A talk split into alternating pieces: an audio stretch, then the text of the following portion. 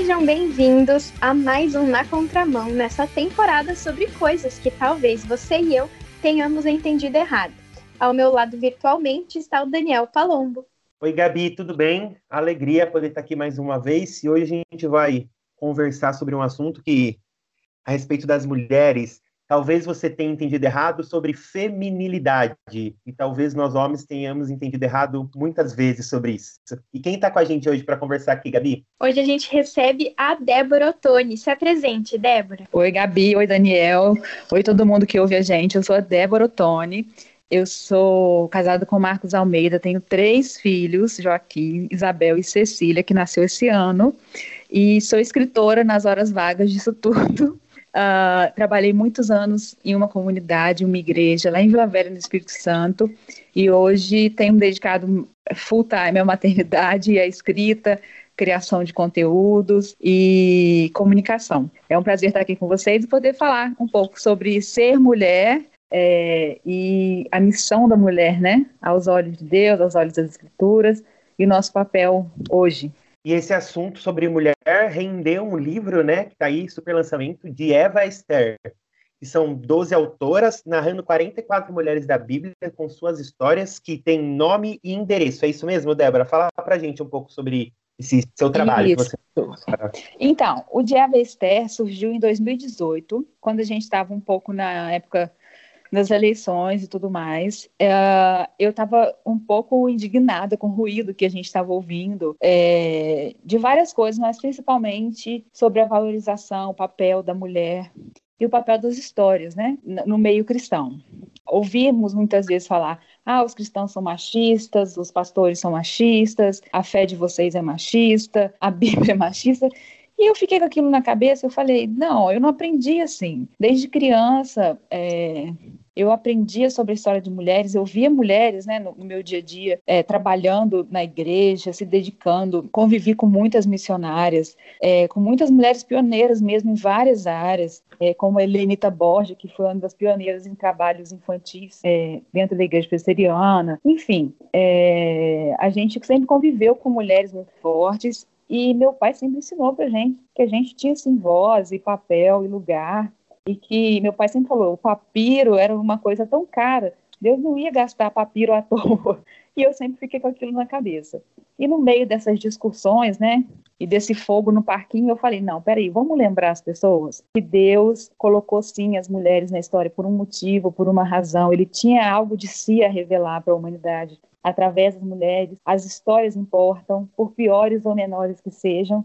Então essa foi a ideia, recontar histórias e contar histórias do ponto de vista dessas próprias mulheres. Eu pensei assim, ah, imagina se Eva pudesse ter contado sua história, né? Imagina como seria Eva contando sobre sair da costela de Adão, e ter sido tentada e cair em tentação. E fiquei imaginando, compartilhei com alguns amigos, falei, perguntei: vocês acham que é maluquice? Vocês acham que eu posso prosseguir com a ideia? Enfim, então é, falei, vou escolher só mulheres do Velho Testamento, porque pô, eu quero provar meu ponto, eu quero provar meu ponto usando só Velho Testamento. E aí a gente pegou, uh, eu pensei assim, começa em Eva, obviamente, e na, na, na minha cabeça uh, a, a, linha, né, a cronologia acabaria em Esther, né, e que seria mais ou menos o fim mesmo da narrativa histórica ali do Velho Testamento. E aí a gente foi achando, literalmente folheando página por página da Bíblia, procurando essas mulheres. Achamos mulheres famosas, né, que a gente conhece desde criancinha, e outras que estão bem na entrelinha, que estão bem escondidas, estão bem sutis, mas que a gente trouxe à tona também. Então, é, foi essa ideia. Quando eu listei as mulheres é, e vi que tinham mais de 44 personagens, aí eu falei, cara, não vou conseguir fazer isso sozinha. Então, comecei a chamar essas amigas para escreverem comigo. Então, somos 12 mulheres de diferentes regiões do Brasil, diferentes situações e estágios na vida. Então, a gente tem é, uma das mais novas com 20 ou 21 anos e uma das mais velhas com quase 40. É, tem umas que são mães, outras que são solteiras, casadas, divorciadas. Enfim, a gente tem um grupo bem diverso de escritoras para falar de um grupo tão diverso de mulheres, né? E rico, e tentando sempre fazer os textos né, nessa ótica. Como seria a Sara contando a sua história, a Ruth contando a sua história, a Ana, e por aí foi. Você está ligado na contramão.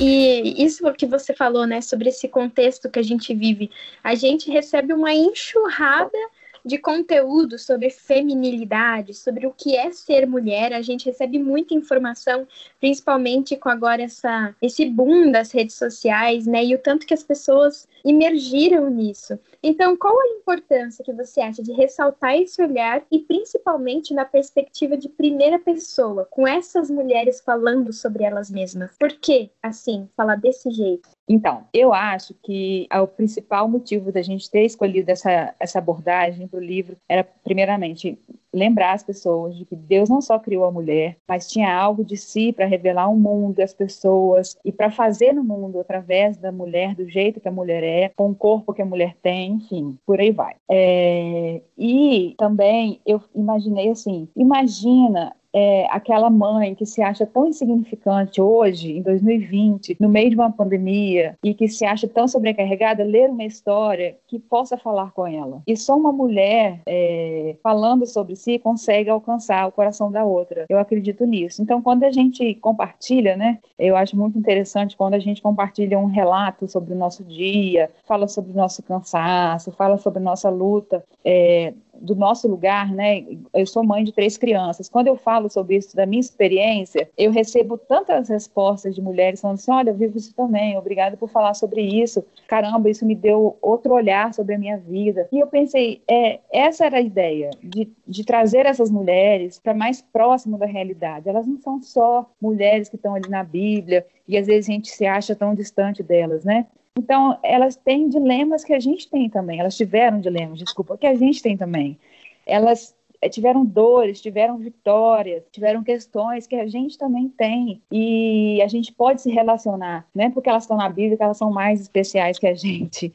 Elas foram parte de uma história que ainda está sendo escrita e a gente faz parte da continuação dessa história. Então era, eu queria contar essa história, essas recontar, né, essas biografias, essas jornadas em primeira pessoa, também para quem lesse é, pudesse se relacionar dessa forma. é como textos, se né? fosse é como se fosse uma conversa de amiga para amiga, né? A gente até Sim. se entende mais e se relaciona mais diretamente com essas histórias e com essas mulheres. Isso. E uma coisa que a gente percebeu também, que às vezes por a interpretação sempre vir meio lacrada para gente, né? Pronta, fechada, a gente sempre enxergou as personagens e a história de uma forma. Quando a gente se pôs nesse desafio, né, de enxergar a partir da personagem, não de fora dela, é, algumas, a maioria das meninas relataram a mesma experiência. Eu nunca tinha pensado nesse prisma, nesse ponto, nunca tinha enxergado essa história dessa forma, porque a gente sempre, desde criança, a gente vai à igreja, a gente ouve a história daquele jeito, a interpretação daquela forma, né? É, muitas vezes a gente ouve a pregação, ouve, enfim, lê é, escritos teológicos e e, formas né, de aplicar essas histórias na nossa vida muito engessadas e muito comuns, né? E faz parte da nossa construção, da nossa história, da nossa caminhada de fé. Mas quando eu peguei e consegui entrar na história, consegui tentar vestir a personagem em mim e olhar pelos olhos dela, eu consegui enxergar uma história diferente ali e consegui escrever isso e passar verdade e passar propriedade nessa história. Então, quando a gente tenta enxergar, né? É, cada história tem centenas de lados, né? Meu pai sempre me ensinou a falar quando você ouvir uma coisa, procura sempre o outro lado, porque cada coisa tem vários lados. E, e é isso, a gente, a gente tentar ouvir todos os lados da história, né? Todo mundo que está participando. Então, isso foi muito importante na construção dessas histórias e é muito importante para a gente tomar para nossa vida também, de tentar enxergar a história de vários prismas, né? Essa expressão que você usa da janela aberta, né? Desse diário das mulheres que você tem apresentado, e qual é a importância para os homens isso? Talvez tem muitos ouvintes, homens que estão ouvindo, né? Eu estou ouvindo e falo, pô, esse assunto não é para mim. Eu, tipo, não vou ler esse livro. Isso é um papo de mulher, não vou entrar isso. Mas para o que me parece, não é bem isso a sua proposta, né? Não. Então, para o homem, eu acho que é importante entender o seguinte, que é, esse não é um livro só para mulheres, né?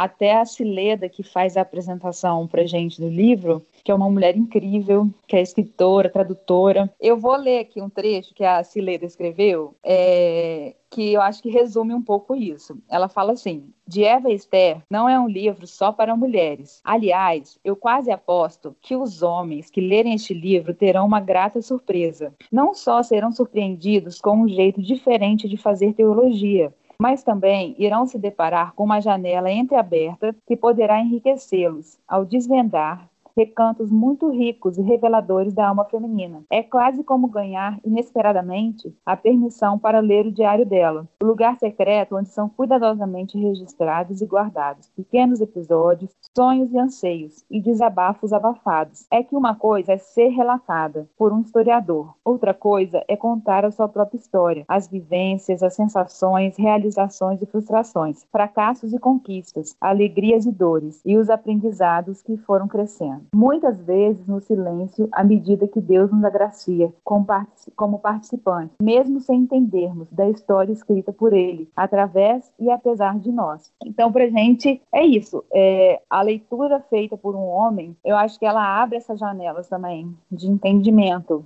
é, de entender e de ressignificar essas personagens, né? E também de entender e ressignificar a caminhada das mulheres ao seu redor. E de olhar com mais graça, com mais piedade com mais misericórdia, com uma mão mais estendida, com mais proatividade, com mais é, vontade de ajudar, vontade de participar. E a Cileda pontuou muito bem isso, que, que a gente está apresentando apesar de eu ter é, relutado muito contra isso, né, eu falava sempre com as meninas, não é um livro teológico, então não se preocupem em fazer tratados teológicos no texto, né, é para ser é, é, os textos são contos. Mas ela falou, cara, é teologia, vocês estão fazendo teologia também. Então, eu acho que é uma teologia diferente, uma teologia que precisava ser feita, é, como uma das, das autoras fala sempre comigo, né?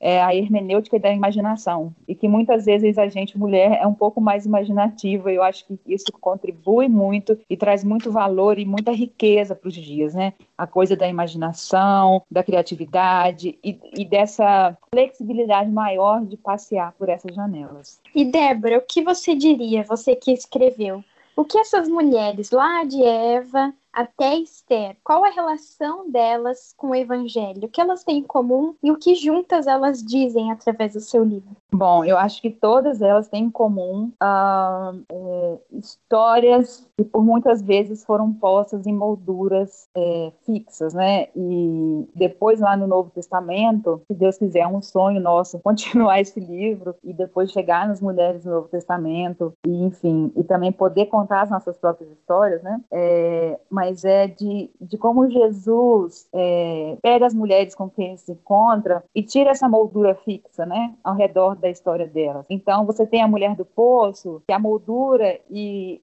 o rótulo, né? Todo, quando a gente vai na exposição de, de, de, pinturas, né? De quadros, tem sempre um quadro e um tagzinho embaixo, com o título do quadro, enfim, e né, rotulando aquele quadro. Então eu acho que quando Jesus chega para a mulher do poço e, e, conversa com ela, ele tira essa moldura, tira esse rótulo e fala: não, você não é só uma mulher desesperada, uma mulher adulta, uma mulher com sede. Você pode ser fonte, você pode ter outra, outro significado. Eu acho que é, essas mulheres do Velho Testamento, que elas já trazem isso, elas já trazem essa possibilidade de mudança de trajetória, né? Quando quando encontram com algo maior, algo divino, um propósito, é, como Raab, né, que nem era do povo judeu e se encontra com aqueles espias e faz parte da história, e enfim tantas outras mulheres que de uma forma ou de outra é, precisaram, né, e precisam uhum. hoje ainda ter essas molduras, esses rótulos tirados. E como isso é importante quando a gente enxerga Eva não só como uma mulher que pecou, mas uma mulher não só como uma mulher por quem é, entrou o pecado no mundo, vamos dizer assim, né? Mas Eva como uma mulher que foi a primeira mulher que não tinha outras mulheres para olhar. Isso é muito louco. A Ana, a Ana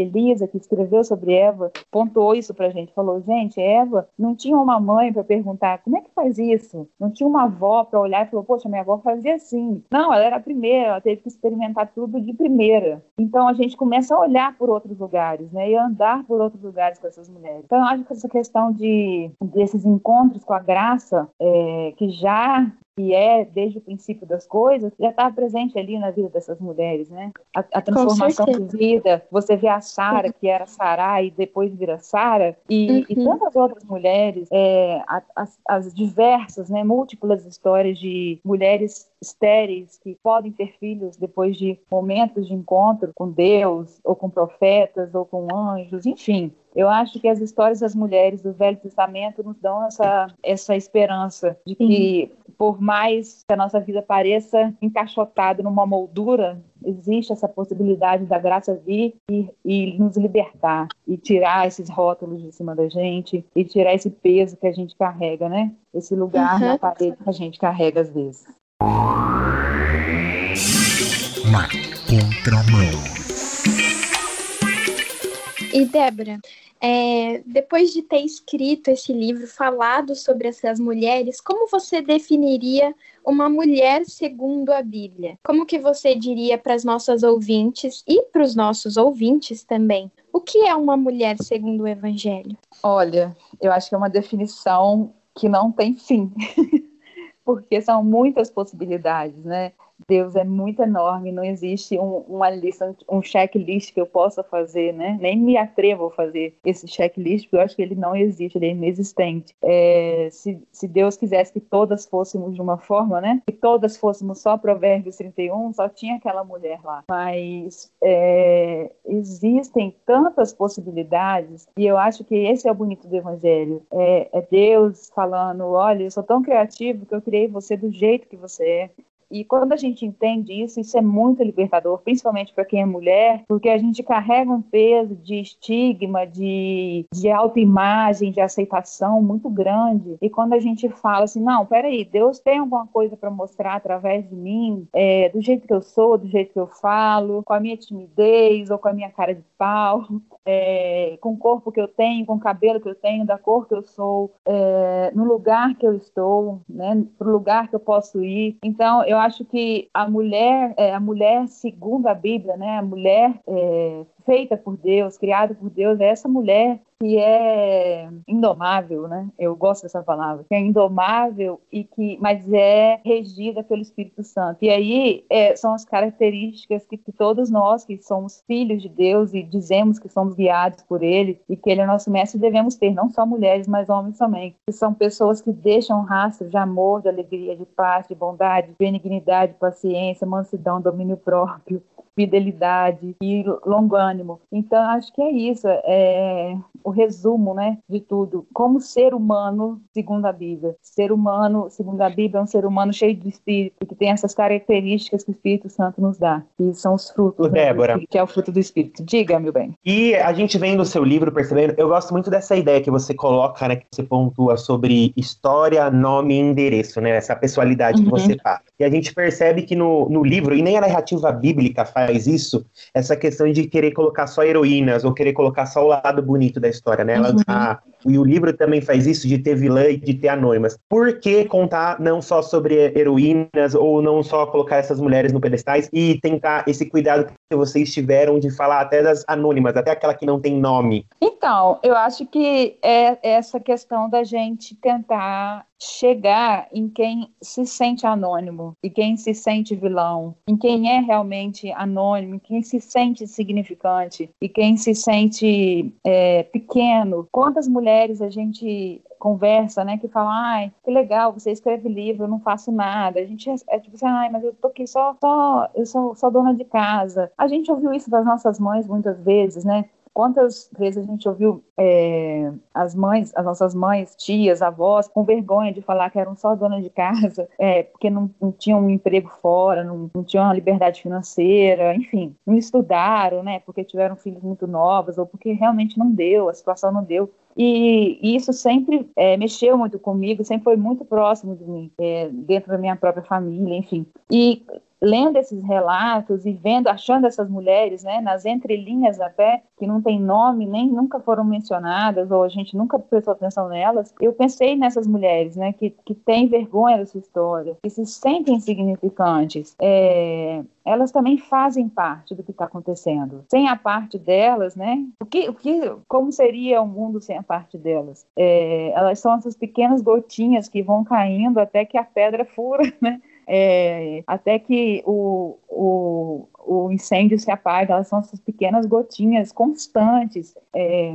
e a, a, a, questão das vilãs, né? É, a gente falou sobre Jezabel, a gente trouxe a Thalia, Josabá, a gente trouxe pessoas que a gente vilanizou, né? É, tem muitas personagens que a gente fez com que elas virassem vilãs, né? Como Orfa, como Penina, a a própria Gar, a gente fez com, a gente colocou elas no rol das vilãs. E às vezes a gente não conseguiu, a mulher de Ló, né? A gente não conseguiu, a gente tentou também trazer um outro olhar mais humanizado. Claro, sem mudar a história, sem é, pôr coroinha de santa em, em Jezabel, mas é, tentando mostrar que, que, também tinha um ser humano ali, tava, tinha suas questões, que tinha um motivo de ser daquele jeito e que fez parte também da história. E para a gente também entender que quando as pessoas ruins aparecerem no nosso caminho, é, alguma coisa Deus tem para ensinar ali também. É, né? É, a luz, a gente sempre tem que lembrar isso, que a luz só pode brilhar muito forte quando tem trevas, né? E às vezes a gente quer viver uma vida muito fácil, muito iluminada, mas para a gente exercer esse nosso papel, às vezes a gente tem que passar por períodos ruins na presença de pessoas ruins. E eu acho que é isso, é, foi esse esforço de, de mostrar que a vida não nos poupa, né? Mas Deus está sempre nos segurando e, e, fazendo as histórias nossas é, se transformar em algo bonito e algo melhor no final. E depois que a gente teve contato e conversou com essas personagens nesse livro, a gente sabe, né, que muitas histórias ainda estão sendo vividas, sendo ressignificadas. A gente se entende com o livro, conversa com ele, e depois que a gente se apaixonou por esse livro, a gente pode esperar por um livro parte 2? ah, então, aí a gente tá, gente tá super na expectativa de que é, de que esse livro possa realmente alcançar muitas pessoas, como tem alcançado, a gente tem recebido é, muitas mensagens, muitos feedbacks legais é, sobre os textos, né? E a gente está super animada para escrever a parte 2, né, que seria as mulheres do Novo Testamento, e até chegando um pouco na história da igreja e chegando até nós, né? É, então a gente está assim, a gente sempre fala com o pessoal do editor, ele sempre fala, vamos trabalhar direito nesse primeiro. Então a gente está assim segurando a ansiedade para trabalhar bem esse livro primeiro uh, e, e, fazer esse livro chegar a mais maior número de mulheres e homens e pessoas possíveis. Eu estou muito feliz porque uh, era um medo meu a questão dos, dos, dos abismos generacionais, né, de idade, enfim. Mas graças a Deus, assim, eu tenho recebido é, mensagem da minha avó, que fez 82 anos essa semana, e leu o livro e achou o máximo. Ela falou, ela deu o melhor adjetivo até hoje, que chamou o livro de psicodélico. É, e ela amou o livro, ficou muito emocionada. Tem meninas muito novas lendo o livro também, que é incrível. Então, acho que essa, é, esse é um presente, esse é o nosso prêmio, né? Conseguir alcançar essa, essa maior número de pessoas, principalmente as mulheres, e de, de idades tão diferentes, de lugares tão diferentes, e falar o coração delas, né? Sim, como é bom poder ouvir história, né? O evangelho está recheado de história, né? A grande história de Deus. E eu gosto sempre de ouvir porque Deus pede para a gente contar histórias, né? Eu amo a história de, dos discípulos de Emaús, que a gente pode aprender muito sobre isso, né? A gente aprende uhum. muito do Evangelho sobre isso. Débora, fala pra gente onde a gente pode encontrar esse livro para comprar e deixa sua rede social aqui pra gente também. Tá. Ó, o livro de Eva Esther, a gente é, dá para achar no Submarino, no Amazon ou em qualquer livraria, é, lojas de departamento. É, se a sua igreja tem uma livraria, possivelmente já está nessa livraria, né? Se não tiver, você pode entrar em contato com a Thomas Nelson, que eles vão é, fazer esse livro chegar até a livraria da sua comunidade. E a minha, o meu Instagram que é o que eu uso hoje, é arroba débora.otone. Débora normal sem H, ponto O-T-O-N-I. Muito obrigada, viu, Débora, por você se dispor a vir conversar com a gente sobre um tema tão importante que é trazer esse assunto de mulher para as outras mulheres e se dispor também a compor essa obra aí, que também são de mulheres, escrevendo sobre mulheres para mulheres. Muito obrigada por fazer parte disso e vir conversar com a gente. Obrigada a vocês pelo carinho, pela disposição, por abrir esse espaço para gente e espero que eu tenha contribuído de alguma forma para a história e para a caminhada de vocês e de quem nos ouve também. Obrigado, Débora, por você repartir com a gente aqui.